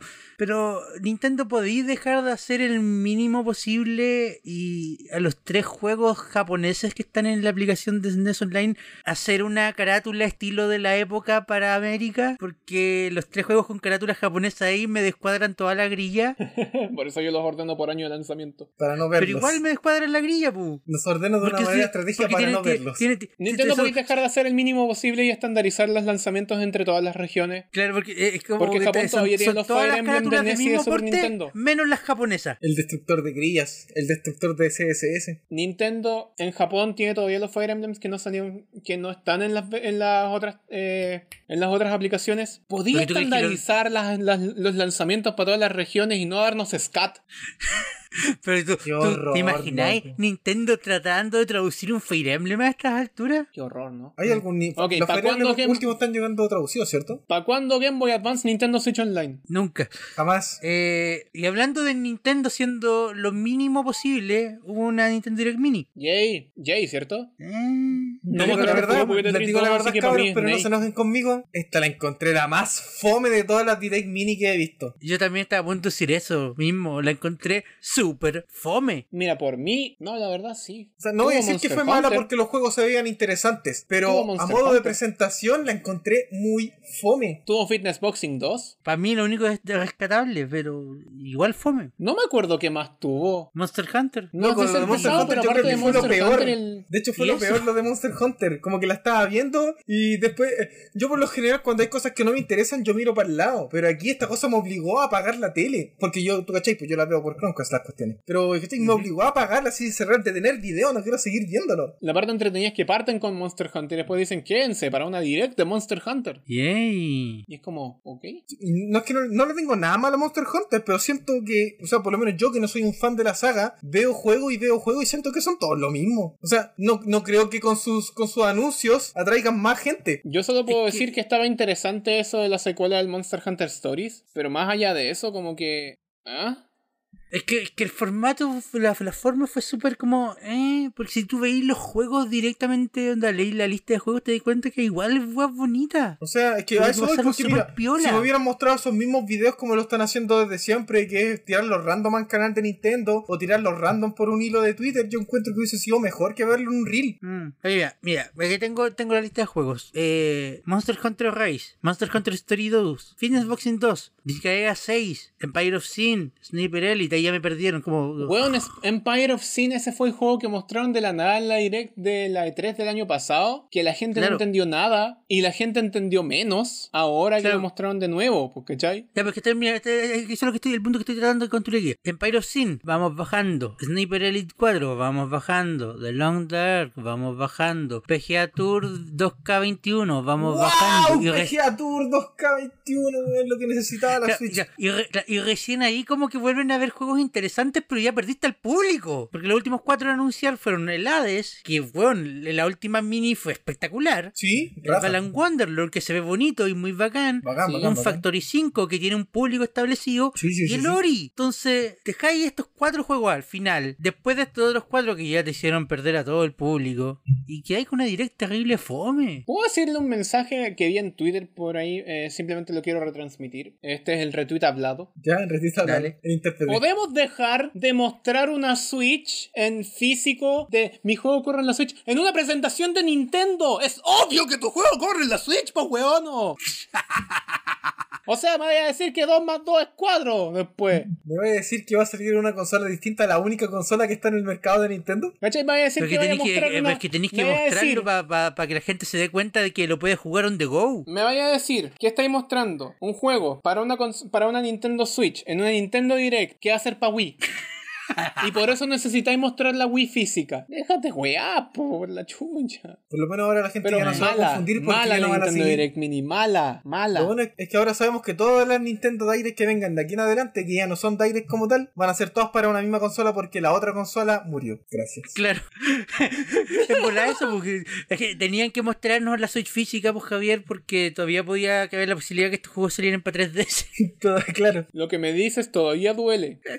Ah, Aún duele. Mira, pues hay que con esto de las Nintendo Direct Mini Partner Showcase, como que vamos como montaña rusa, porque la primera fue como bien piolita, buena, sí. la segunda fue muy buena. La segunda fue muy buena. Es Tetris como 2, muy por mala. favor, cómprenlo. Puyo Tetris 2 sale en la Nintendo Switch, en la PlayStation 4, en la Xbox One y en la Xbox Series X el día 8 de diciembre y sale antes que Japón. ¡Cómprenlo, maldita sea! ¡Cómprenlo! Sí, cómprenlo. Eh, entonces vamos súper como raro, vamos decente, bien, mal. ¿Cómo va a ser la próxima? Porque, porque ya podemos esperar una de estas todos los meses, ¿o no? Claro, llevamos tres meses seguidos con una Nintendo Direct Mini. Es esperable que una Nintendo Direct Mini pase en octubre también. Exacto. Ojalá que sea mejor que la de septiembre. Ojalá. Ojalá. Y ojalá que llueva café en el campo. Pasemos al siguiente tema.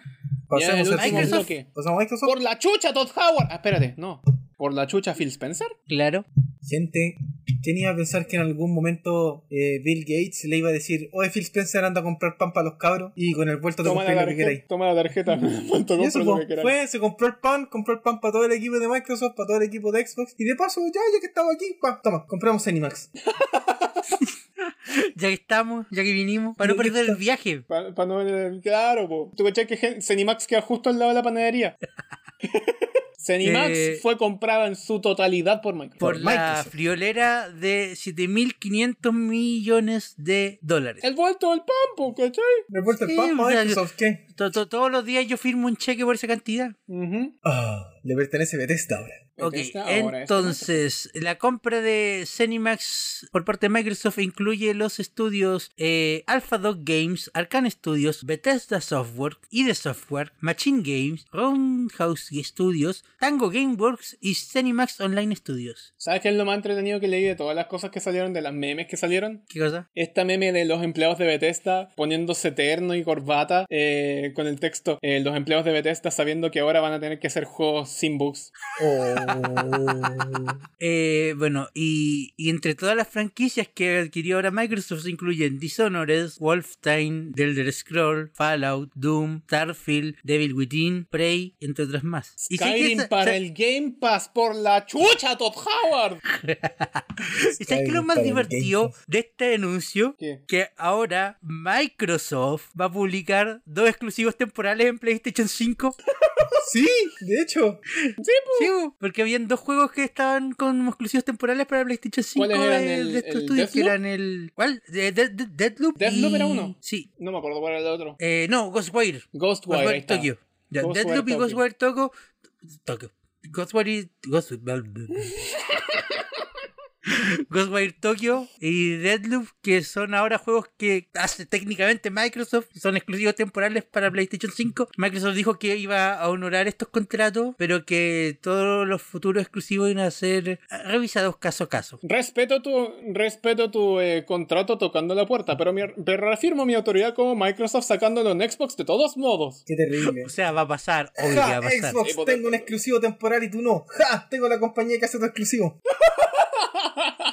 Claro, es como, Ah. chúpate esa, chúpate esa, Microsoft, tengo dos exclusivos temporales. Yo tengo la Sí, pero los hago yo. Los hago yo. Los hago yo. Sí, pero Ah. son míos. ¿Cachai? ¿Cómo va a ser, cómo van a ser esa eh, de incómodas esas reuniones cuando llamen a todos los jefes de estudio y estén mirando ahí casualmente el jefe de Bethesda con el jefe de Obsidian? ¡Oh! ¿Cómo se van a estar haciendo ojitos? Ujú. Robemos, memes ¿Tú que eso, eso fue una de las primeras cosas que la gente preguntó? Es como, uh, o sea que ahora vamos a tener otro Fallout New Vegas. Claro, po. Ahora que Obsidian y. Y Obsidian Bethesda- y Bethesda tienen el mismo papi. Bien, Microsoft tiene igual no muy buena, o sea, no de decir que no muy buena, pero no, de verdad, no es buena, derechamente. Trato con las empresas que compra. O sea, Rare, Sí. Rare lo dejó en la esquina, ¿cuántos años? ¿Como siete años? Ya, pero es que raro, fue un caso especial. Pues, fue ¿Mojang? un- fue, Sí, Mojang- fue un- a, Mo- a Mojang lo ha dejado funcionar súper bien. Rare fue un caso de un bulevar de sueños rotos. Claro, lo que pasa es que. Porque que- Rare tenía todo ah, un, todo un portafolio armado y un futuro con Nintendo, pero brillante y de repente Microsoft dijo, eh, eres adoptado, ven para acá. claro. ¿Cachai? Entonces el caso de Rare, el caso de Rare es excepcional y es una y es de verdad la excepción a la, a la norma. Pero no, eh, las otras compañías con las que Microsoft ha trabajado, sin ir en menos, po, eh, Estudio MDHR, que los chicos tuvieron que hipotecar la casa y después Microsoft dijo, ¿saben qué? Nosotros les vamos a financiar el juego, ustedes son nuestros, pero les ¿Saben vamos a financiar el hacer pero favor. Yo les compro la casa. Yo le compro una Claro, pues, ¿cachaste?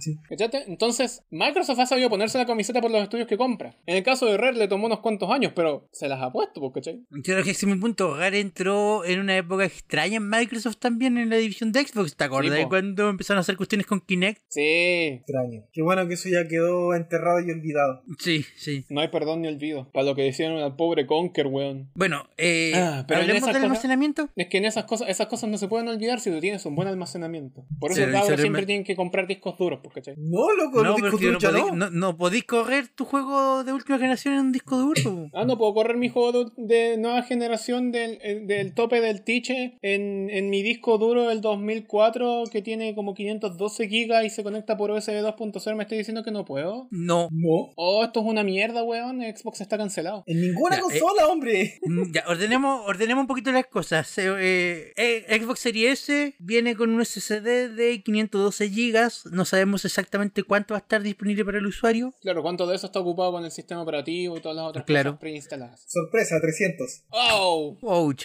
Eh, la PlayStation 5 viene al medio que trae un SSD de 820 GB si no me falla la memoria y que de los cuales disponibles para el usuario van a ser alrededor de 700. ¿Esto es considerando eh, ambas, ambas versiones de la PlayStation 5? Las ¿Onda dos, la All las do- Digital y las la- dos vienen iguales. Ya, las dos vienen iguales. Entonces sí, el disco, el, el lector de Blu-ray te cuesta 100 dólares.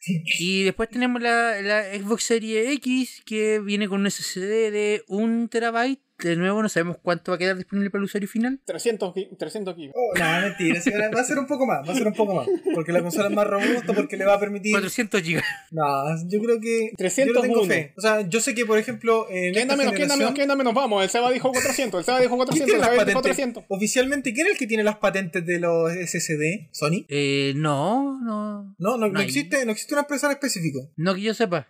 Ya, O- eso, eso es bueno. o- Eso o es si bueno exi- porque. O si, o si existe, es tan piola que no nadie la nombra. Sí, no, está bien, porque por ejemplo sé que los dos comparten la misma GPU, la, lo que parte lo que son requerimientos gráficos. Claro. Eh, claro, la de, la de AMD. Sí, los dos eh, tienen el mismo distribuidor, así que hay competencia justa por ahí. Sí, yo Claro. creo que la, la gran pelea aquí es, eh, primero, el tema de la, la potencia de en cuanto a lo que es refrigeración y rendimiento, que ahí yo creo que Sí. la, la Xbox está ganando por, por harto, ¿ya? Ya. Y está el tema del almacenamiento y lo que es la lectura y carga de, de, de lo que es datos en el fondo. Claro. Esa es como la gran Eh, pelea, porque en gráficos yo creo que es mínima. Porque si bien una tiene más teraflops y toda la lecera, yo no lo da veo. lo mismo. Da, Da lo mismo. da lo Eso es- mismo. es como que la gran pelea es eso: rendimiento y almacenamiento. Claro. Y Bueno, sobre el almacenamiento vamos a hablar porque se sabe finalmente cuánto van a costar los SSD externos de Xbox. Que van a ser de un terabyte, van a ser hechos por Seagate en asociación con el equipo de Xbox y van a costar 219,990 precio sugerido de retail. Espera, ¿y de cuánto Uy. serían? No es tan mal precio. Un tera, Ah, de un tera. Espérate, me está No diciendo es tan que. mal precio. Me está diciendo que de un tera, 200, do- 200 dólares? 220. 220 dólares un disco de un tera. Extraño. Es que no es un SS es que,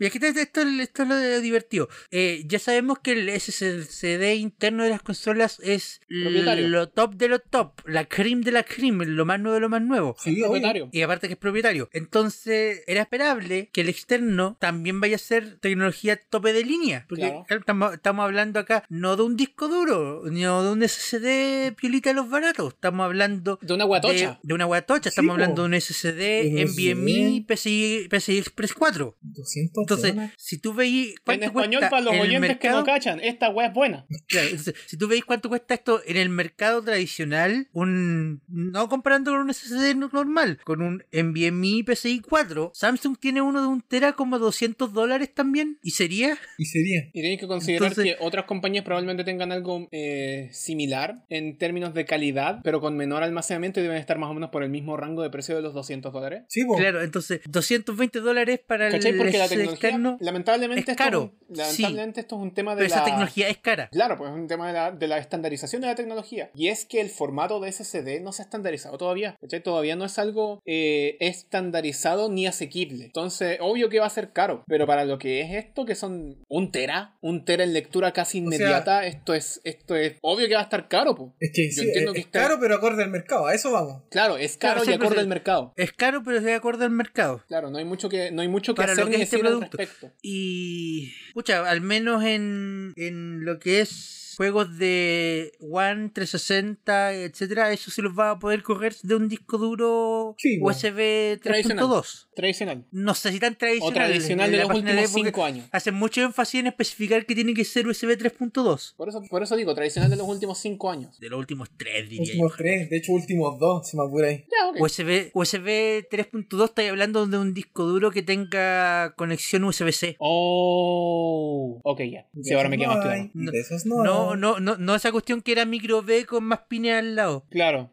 No esa cuestión que usaba un segundo cable con forma de I. Un No. segundo cable para energía. Ah, Oh, que nos fuimos para atrás, weón. sí, pero eso, eh, está carito el SSD, pero Pero está caro, Pero- está pero está caro la tecnología. Está caro Está está, cara, caro. está cara esa tecnología. Claro. Y de, y de igual forma, eh, si lo comparáis con el otro lado del charco, eh, hasta donde yo sé, no hay forma de expandir el almacenamiento SSD de la PlayStation 5. No, o sea, yo, yo vi por ahí sí, po. rumores que hablaban de que iba a tener algo parecido a lo que eran las memory cards. Claro, sí. Entonces tú podías como inyectar, patentes. como, como que podías inyectarme Es discos que, de, eso, de es, que, es que- es que eso es lo que puedes hacer en la Xbox Series X y en la Serie S. Es exactamente eso. Eso es, inyectar. De hecho, de hecho lo eh, dijeron, dijeron que hasta los, estos, estas memory cards son eh, cambiables al vuelo. Podéis sacarle una, poner otra si reiniciar la consola. Ya. eh, Pero hasta donde yo, pero hasta donde yo sé, la PlayStation 5 no tiene nada de eso. Sí, y los prototipos simplemente- que. Y los prototipos que, que existen ya, donde se ve la parte de atrás de la consola con los conectores, no hay ningún conector especial para eso. No, pues precisamente eso es lo que quería llegar. Esto es simplemente un tema de patentes, pero ya el modelo final de la consola no tiene cómo hacer esta cuestión. Pues. Entonces, el SSD de Xbox está caro, sí, pero al menos lo podéis comprar y aumentar el tamaño de tu, de tu Xbox. O sea, Claro, ¿Cómo lo hacía en la menos, PlayStation? a priori se ve incluso más barato que comprarse una segunda consola, que era como la- el chiste que hice el capítulo pasado. Claro. Claro. ¿Cómo hacía eso en la PlayStation? Aunque igual te puedes comprar dos, dos, series, E- dos series S al precio de una Play 5. Te compré tres, de Yo hecho. solo digo, yo solo digo, ya, yo no soy un genio de la economía, yo solo digo. Pero, pero, pero eso, eh, SSDs. Lo bonito, Lo- lo, lo- bonito lo es, que, es que una SSD de ese tipo te va a permitir eh, eh, almacenar todo lo del Game Pass, probablemente. No, ni cagando. No, no. Hay posible. gente que dice que almacenó básicamente todo el Game Pass y le sobró espacio. Javier, no sé dónde sacáis esa información porque yo no tengo instalado ni un cuarto de los juegos del Game Pass y tengo mi Xbox One de un tera llena. Fuente, créeme. Fuente, yo lo vi. Fuente, Fuente, la que está ahí en la plaza. Fuente, el rojo Isovent. fuente. Miami me lo confirmó.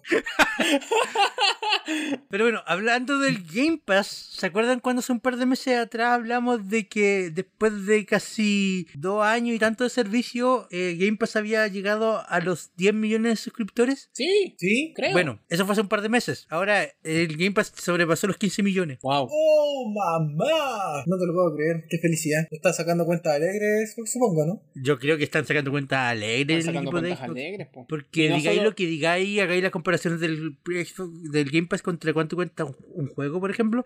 eh, un, un revenue de ingreso mensual estable siempre mucho más eh, eh, querido por una empresa que, uh, este mes vendimos caleta de juego y este mes no Sí, vendimos. pues ninguno". obviamente. Es- Eso estaba viendo porque es diferente tener 15 millones de personas pagándote mes a mes a que en toda tu vida útil hayáis ganado, o sea, hayáis hecho 75 millones de ventas. Mira, Claro. pongámoslo solo en valores de un mes. Un mes del Game Pass te cuesta cuánto? ¿Tres lucas? Eh, no, pues depende de qué versión del Game Pass queráis. La versión de PC está a 5 dólares, la de consola está a 10 y el Ultimate está a 15. Ya, pongamos los 10 dólares en retrospectiva. O sea, son 15 millones de usuarios pagando un dólar al- pagando 10 dólares al mes. Estás hablando de 150 millones de dólares al mes. ¿Cachai? Qué felicidad, qué felicidad para la gente. Y solo por la por, por el Xbox, por el, por el Game Pass de Xbox. Estás hablando solo de 150 millones de dólares al mes por los que juegan, por los que juegan el Game Pass por Xbox. ¿Cachai? Asumiendo que todo todos, que, todo- que todos los 15 millones de usuarios fueran de Xbox, ¿cachai? Yo quiero esperar cómo se va a mover esto cuando llegue Xcloud. Porque igual, igual tienes que considerar que ya, eh, asumiendo que todos fueran de PC, igual son 7 millones y medio, ¿cachai? Eh, 7 sí, claro, millones ya te 500 digo. mil no, no dólares se, al mes. no se especifica si los 15 millones son de qué plataforma. No, Pero es que por 15 eso pues, estoy haciendo estimado. Estoy, estoy haciendo estimado por ambas partes, pues, ¿cachai? Perdón, 75 millones. Claro. 75 millones al mes, pues igual es caleta, es plata, pues. O sea, definitivamente es plata, pero a lo que voy. Y esa no es solo plata para. Microsoft, es plata Que también te- va para te los rezo. Xcloud, te rezo, te rezo Xcloud. Sorpréndeme, sorpréndeme. Xcloud, por favor, por favor. favor, llega a. Chile. Por favor, llega a Chile, gracias. Sí, sí, BTR, no, perdón, pero BTR, no, eh, déjame eh, BTR. Eh, Xcloud ya, ya está afuera, ya, ya está en la mano de los jugadores. Yo he visto gente en videos de gente probándolo en Estados Unidos, en España, y funciona relativamente bien. No es la misma experiencia, obvio, pero funciona bien. Solo esperemos que otros eh, pioneros del cloud gaming puedan hacer algo similar. ¿Como quién? Espérate, espérate, espérate, ¿te, ahí? Hace un par de meses atrás también lo dijimos que alguien en Xbox, en Microsoft, dijo que su, ellos no veían su competencia en Sony o en Nintendo a estas alturas. Las cagó,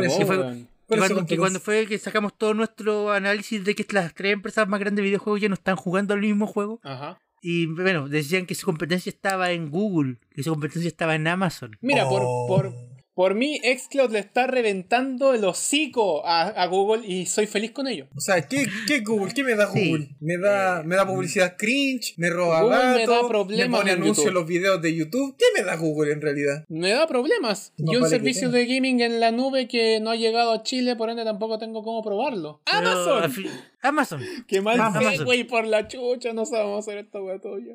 Amazon anunció eh, muchas cosas con Alexa y después al final dijo, ah, por cierto, Cloud Gaming. Sí, por cierto, Cloud Gaming. Tienen la plata para hacerlo, así que si quieren. O sea, tienen eh, la plata, funcionar- tienen los servidores, tienen la tecnología, tienen... Yo creo que tienen todo para Tienen, darlo. tienen, tienen a Jeff Bezos. Tienen Sí, tienen- Jeff tienen a Bezos, Jeff eso ya es como la mitad del mundo. claro, claro. Es como decir que alguien tiene a Elon Musk, pues, ¿cachai? No, ni, Claro. es que ni tanto, ¿has cachado la Mira, eh, pa- paréntesis totalmente aparte con incluso con la línea del cast. ¿Has cachado la comparación entre eh, el patrimonio que tiene Jeff Bezos con el patrimonio que tiene Elon Musk? El de Elon Musk es como la décima parte de Jeff Bezos. Coña no madre, weón. Lo que sí es impresionante. Y aparte que va a tener toda, eh, todo este nuevo servicio, va a tener todo el soporte que tiene detrás eh, los servicios de, de Amazon Web Service. Loco, Incluye uf, Twitch. uf. Luego, Amazon Web Service a altura es el estándar para el internet. Tú, tú, tú veís que es súper divertido verlo cuando de repente se cae la nube de Amazon, se cae un tercio del Se internet. cae el internet, sí. Se cae un tercio del internet, wow. No, de verdad, Amazon, por lo menos las cosas, las cosas que yo he visto de Amazon como servicio, y yo me refiero a servicio público, no a servicio para empresas, encuentro que están en un buen camino. Todavía les falta maquillaje, pero yo creo que van por lo menos para buen puerto. En lo que me refiero a lo que es, por ejemplo, Amazon Prime Video, o lo que es la propia tienda de Amazon eh, Shipping, a eso voy. Lo, en lo que es para público, por lo menos está ofreciendo un buen servicio, sin ser, Claro. sin ser exuberante. Porque, por ejemplo, yo te digo, de mi realidad, eh, en lo que yo llevo usando Amazon Prime Video, me ha gustado mucho más que Netflix. Oh, Así que ¿Cómo por te ha menos- costado más? ¿Ah? ¿Te ha costado más? No, me ha gustado gustado más. Me ha gustado Ah, más a gustado, nivel de usuario. ¿Cachai? Es verdad que es un Mm. catálogo todavía muy pobre en comparación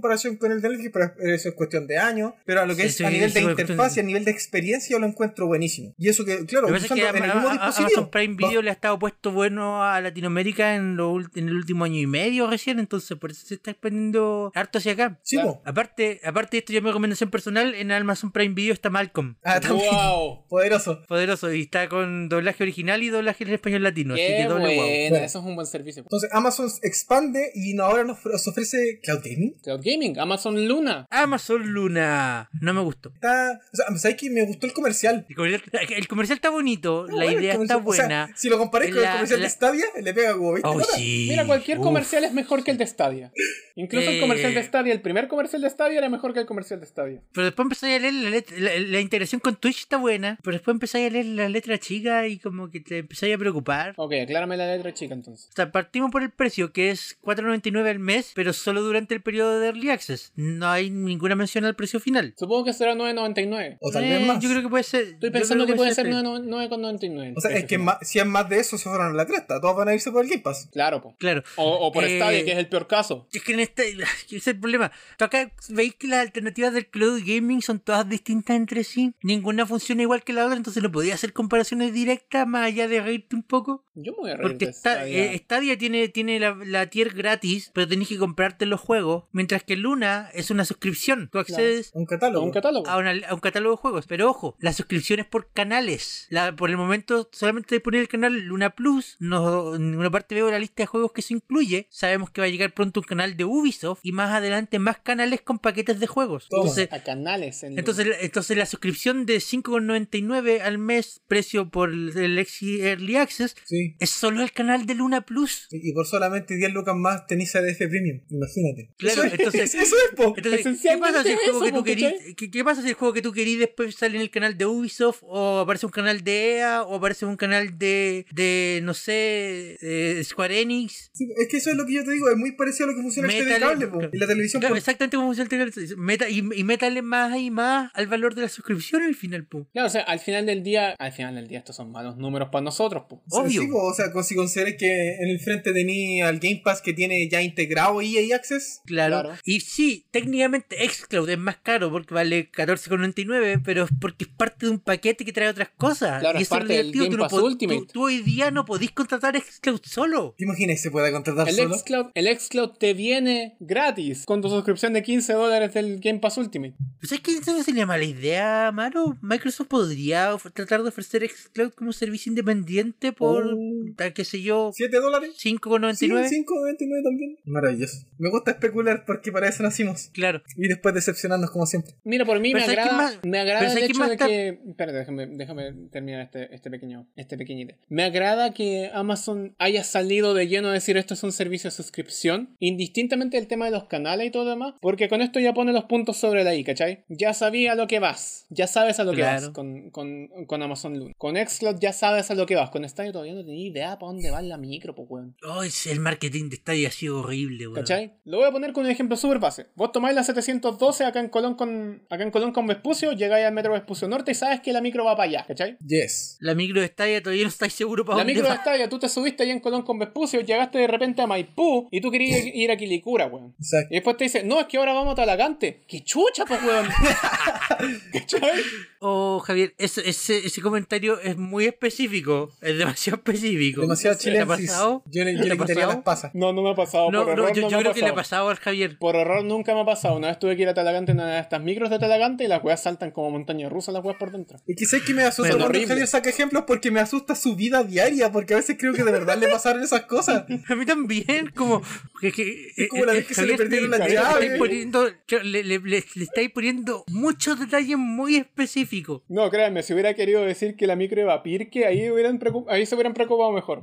Ok, ¿vamos con el siguiente tema o queremos terminar con Amazon Luna? Es que Eh, me no, agrada, no, me ya, agrada que, que... ya- ya que estamos hablando de suscripciones, ¿saben qué más sacó su suscripción? Ya lo mencionamos al principio del programa. es Oh. una tienda de color amarillo. Oh no, vamos a decir, vamos a decirlo con nombre y, con nombre y apellido. Con nombre y apellido, como corresponde. Ah.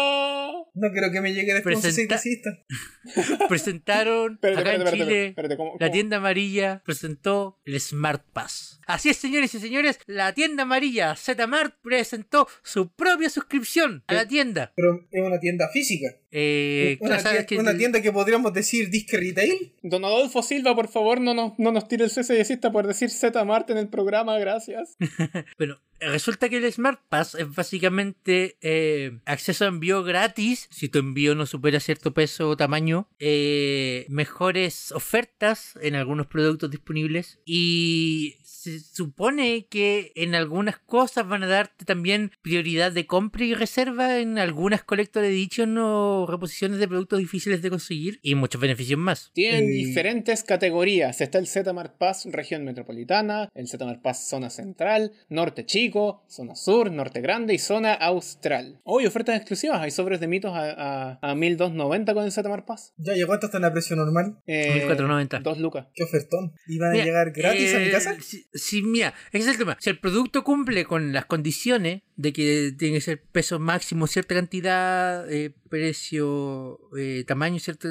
El envío gratis, claro. Y si lo pensáis seriamente. Si eres alguien ávido a comprar en esta tienda, vale la pena comprarlo ahora que está con descuento, porque lo están ofreciendo con 66 a 69% de descuento dependiendo de, de la zona. Ajá. Pero mira, concentrémonos solo con la región metropolitana para poder hablar bien de números. Ya, la región metropolitana son en este momento. Eh, 9.990. 9.990. Entonces, Sí, yo Si siento así- exactamente lo mismo. Si, si, si hacís más de dos compras anuales en Zmart, recuperaste el costo. Y si compráis ávidamente, sí, vale la pena. Pero ojo, que está en oferta por tiempo limitado. Probablemente la oferta va a haber terminado cuando este programa salga. Claro. Y aquí dice que el precio normal son 30 mil pesos. Sí. Eh, Y eso no lo vaya a recuperar ni cagando en dos compras. No, para recuperarse tenéis que hacer por lo menos 8 compras. Claro. 10 compras. A ver, tengo cartas baratas, eso me gusta. Tengo Blu-ray al mismo precio. Tengo El Dragon Uh, Ball una Fighters. lata. Eh, no lo sé, Rick. O sea, tú me decís que recupero la plata con dos envíos. En o con dos compras, al o con de dos ahora, compras, sí. dependiendo, porque, por ejemplo, si te das cuenta que en algunos juegos te das cuenta, por ejemplo, que por ejemplo el Super Mario 3 de All Star te ahorréis 5 lucas si tenías el Smart Pass. Uh, O y sea, esos ¿te cuesta son 55 válidos o te cuesta por un 60? año, ¿cierto? Por Seba, un año. Seba, ¿te cuesta, ¿Qué pasa? 60 y- se ¿te cuesta 60 o te cuesta 55? Si tenías el Smart Pass te cuesta... Oh, lo perdí, perdón. Eh, 55. Sí, está más barato que la tienda de Nintendo. No No, sé, sé, weón, hay algo Es que está, raro está- ahí. está extraño. Es que- es me resulta demasiado extraño que el normal sean 30 lucas y que esté con descuento a 10 lucas. Es que es una oferta de lanzamiento. Es la oferta de lanzamiento. Probablemente esto va a estar un par de días más nomás. Y yo insisto, ya, la verdad es que sí. Si, si eres ávido a comprar en esta tienda y solo en esta tienda, vale la pena. O sea, Claro. sí, po, estamos de acuerdo con que sí vale la pena. Estamos de Pero acuerdo. estamos hablando de una suscripción a una tienda. O Yo creo que esto ha llegado muy lejos. me vaya a dar algo eh, más, no sé, algún mira. punto de fidelidad, no sé, me Mira, vaya a mandar. lamentablemente- Me, a mí me vaya a mandar esa, la, ¿cómo se llama la, la, la revista que te dan? La Z no sé cuánto. Eh, Insider. El Insider, por lo menos me va a llegar el Insider el algo así, pues, como para justificar que tener una suscripción. Mira, no es por ser pesado, pero puta, Amazon Prime es una suscripción en una tienda. Pero es que es distinto, Sí, hombre. pero Amazon Prime te da, te da Prime Video, Prime Music, Claro, ahora te da Prime suscripción Video gratis y- a Twitch. Ahora te da Prime Video, esto suscripción a Twitch y todas esas otras eh, tonteras y bonitas cositas porque es Amazon, ¿cachai? Pero en su principio, Amazon Prime era una suscripción a una tienda en la que el único beneficio factible era envío gratis, pues, ¿cachai? Es que, ¿cachai? Que Amazon en sí no es una tienda, es una colección de tiendas. Aquí Zmart pero es que- es la tienda. Ese es el punto, porque estáis poniendo Mm. Zmart al mismo nivel que Amazon. No al mismo nivel, no al mismo O sea- nivel, no, de huevón, de, huevón ponerlos al mismo nivel, no, po. Es que, chucha, Pero es este era el aquí, ejemplo que mira, la gente podría compras- pensar, Es que eso es porque si tú compras, o sea, si tú compras este Zmart Tú te estás fidelizando con la tienda. Estás suponiendo Claro, que en cada momento Estáis, estáis suponiendo que vaya a comprar harto en esta tienda. Dentro de esta tienda, porque por ejemplo, no sé, yo por lo menos cuando quiero comprar un juego, el- lo mismo que tú, busco todas las opciones y me quedo con la mejor opción para el mejor hotel a mi mejor precio, ¿ya? Y la cuestión es que, claro, pues si veo que en una tienda me venden el mismo juego, aunque sean tres lucas más baratos, pues yo por esas tres lucas más baratos, obviamente me voy para allá. A, mí- a mí no me molesta, ¿cachai? La cosa está en que aquí, claro, si tú pagáis un pass, en el fondo es como que tú te estás casando con esta tienda. Y aquí, por ejemplo, si me venden un juego con siendo, eh, su- teniendo esta suscripción, me lo bajan y en vez de tenerlo, no sé, pues a 59 lucas, me lo venden a 57. Pero por esas casualidades, en otra tienda está a 55 por una oferta temporal, yo ya cagué, po. Tiene sentido. No, mira, aquí pues te digo, eh, si eres alguien que compra harto acá, bueno, dale. No, todo Te el va rato. O sea, si tú eres coleccionista todo el rato. Te vaya, te, te- te vaya a ahorrar plata a la larga. A la larga sí, te voy a ahorrar cualquier cantidad de plata. Para la gente Pero que pide igual Figma tan afuera en Backorden, extraño. yo creo que se- están felices. ya. Pero igual se me hace tan extraño hablar de esto. Es que yo Sí, creo que es porque siempre estamos que no acostumbrados. está bien. Yo creo que es porque estamos acostumbrados de que fuera al revés. Que nosotros, por ser clientes fieles, te recompensaran. Aquí estáis Claro, pagando la recompensa. es- yo creo que eso. Claro, pues estáis, estáis... Oh, estás pagando por ser cliente frecuente. ¿Cachai? Porque yo me acuerdo antes de decir, Ah, gracias a usted ha comprado mal. varias veces aquí, le queremos felicitar porque usted ha sido súper buen cliente, así que le vamos a hacer un descuento para su próxima compra. Oh, muchas gracias, tienda, eres demasiado buena conmigo. Sí, nosotros nos preocupamos de nuestros clientes, aquí no. Ahora, si usted quiere ser cliente frecuente, por favor, paga, paga, paga, paga, paga. Te digo que eso suena súper mal, pues, ¿cachai? Suena mal cuando lo pones de esa forma. Que Es tú que pagues por la, por la lealtad a la tienda. Cuando la tienda debería ser la que es leal al consumidor porque el cliente es leal a la tienda. Sí, yo creo que es- eso es más que como la percepción. Claro, no se siente Sí, mal. Se siente mal, pero ahí está. No, yo te digo, si me dan la Insider todos los meses, igual la raja.